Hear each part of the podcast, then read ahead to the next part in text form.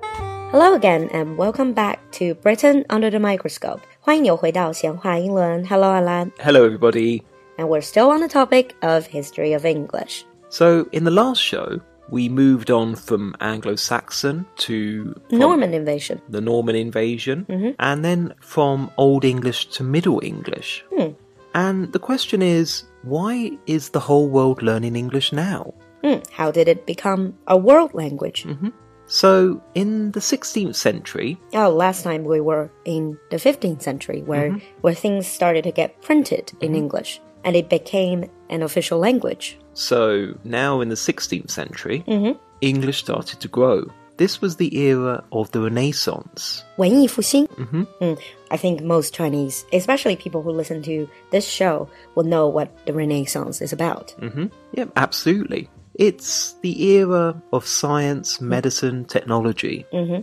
It's when it started to develop as the printing press was used more and knowledge was more available. Mm. So at this time, people started looking back to ancient Greece and ancient Rome, and more Latin words came into English. Ah, so that was the time then people started to think that the ancient Romans and the ancient Greek they have the best. hmm Yes. So at this time, Latin was the language of university. Educated people throughout Europe used it as a lingua franca. A lingua franca, L I N G U A F R A N C A. Is this a Latin word itself? This is. A lingua franca is a language used by people of different languages, who speak different languages, to communicate with each other. So, for example, nowadays, English is a lingua franca. It can be used by people whose mother tongue isn't English. Hmm. In this, I would like to say a lot of people, especially in China, when you're learning English, you think, I need to talk to native speakers. But in real life and in your real work, more likely you'll be talking to people whose native language is not English. And therefore, you will be using English as a lingua franca, 叫通用语或者混合语. hmm So back then, Latin was the language of education. And also, Greek became very important. And even though that Greek only has 5% of words in English, they're still very important. Words about studying, subjects, come from Greek. Anything with a GY. Yeah. Archaeology, biology, psychology, philosophy. Yeah. And also history, geography, biology. Mhm. These all come from Greek. And how many words are borrowed into English from Latin? Around 28%. 28%. I guess that's why if you're preparing for a more difficult test like GRE, for example, TOEFL or IELTS, a lot of you probably have learned the Greek and Latin roots. 在中国考一些比较难的试的时候，大家都会背这个拉丁词根和希腊词根。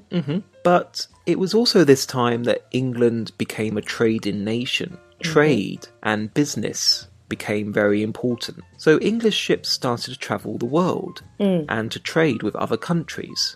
Was this the time that English started to borrow or getting influenced or starting to influence other languages? Yeah, so you talked about it in one of your previous shows 嗯，Mm, 之 about 前我做过一次，呃，loan words in English 叫英语里的外来语。 So, for example, Arabic, words like alcohol, chemistry, sugar, and zero all come from Arabic. Arabic，所以是从阿拉伯语里借来的词：alcohol、chemistry、sugar and zero。 Yep.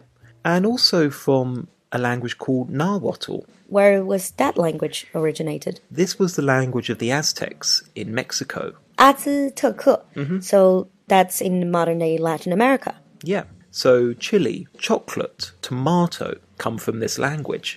That is very interesting. This must be the things they they've been trading. Yeah. chili, uh, 辣椒, chocolate, and tomato because they were native produce of uh, of that part of the world. Yeah. So English is not like languages maybe like Chinese where you would invent a new word to describe something. In English, we would just take the word from the existing language. Mm, 嗯，直接用外来语。And any other examples? English also borrowed from Chinese, didn't it? Absolutely. I tell you what, Let's have a little quiz. I'm going to say some words in English that come from Chinese and see if you know what they are. Okay, I should. I probably know the English, but let's see if we can go back to what Chinese they borrowed from. Okay, so Cheongsam. Cheongshan. This I know. Think is Changshan. Sometimes people think of it as qipao, but I think it's just the traditional Chinese attire. Yeah. So in English, it's mostly called uh, Cheongsam. Mm. Kowtow, Kowtow is 扣头,磕头. ketchup. Well, I know what ketchup is. Everyone knows ketchup is the tomato sauce. However, I don't really know what Chinese words they came from, Well, the Chinese word, it comes from southern dialects. like Cantonese. For example, Cantonese or Fujian, So, what was the original? Jeju. Oh, okay. Ah, 番茄汁,茄汁. Okay. Uh, that's a bit of a stretch. Okay. And also mahjong. Mahjong, Yeah. What else? Tai Chi, Uh, 太极. This is easy. Tofu, 豆腐. Dim Sum. Dim sum. Oh, this is from Cantonese. 点心. Yep. And also Typhoon. Oh, typhoon was from Chinese. Ah. I always thought it was the other way round. Mm-hmm. Uh, that's very interesting. So, English, one of the reasons why we have such a large vocabulary is that we always borrow words from other languages. Sometimes we change the pronunciation, sometimes we don't. Mm, I think it's uh, to some extent similar in Chinese. We also have long words. So, by borrowing a lot of words from other languages, English must have a really big vocabulary. Absolutely. The issue is, no one really knows how big the vocabulary is, And it's still growing. and it's still growing. Some people have said 250,000 words, some people have said 750,000 words. Lately, I saw another set of statistics saying it's already over a million. Yeah, some people have even counted it to 1.5 million words. Wow. This is one of the reasons why English focuses on precision. All of our words have very, very precise meanings. This is a little bit different from Chinese. In Chinese, we have a more 暧昧或者不可言传的意思, but in English, you, you have more precise words for things.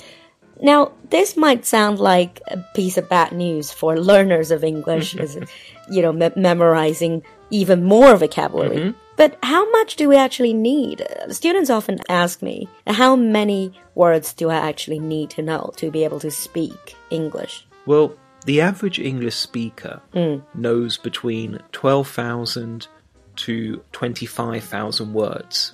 That is native speaker. That's a native speaker. So, an educated native speaker would know around probably 20,000 words to 25,000. to 25,000. But that doesn't sound too much, especially if you consider it's native speakers. And this is all the words they know. How many words do people actually use in daily life, in daily conversation? We probably only use about 5,000 words. 5,000. Oh, that's good news. So, all of you out there, if you can learn 5, 6,000 words, you should be able to speak with no problem. Hmm, Absolutely. But as I said before, English is a very precise language. So it's always very important to recognize exactly what that word means and how to use that word in a Hmm. sentence. Exactly the context. Uh, context and also collocations as well. 嗯，特别是固定搭配比较重要。All right, so we will stop here. Okay. for this episode. And next episode, let's look at some of the other English speaking countries like the United States. How is that different? Absolutely. Next episode, we're going to start moving on to the 17th and 18th centuries, the era of the British Empire, and all the different versions of English that started to emerge. All right. So until next time, we'll see you next time. Bye.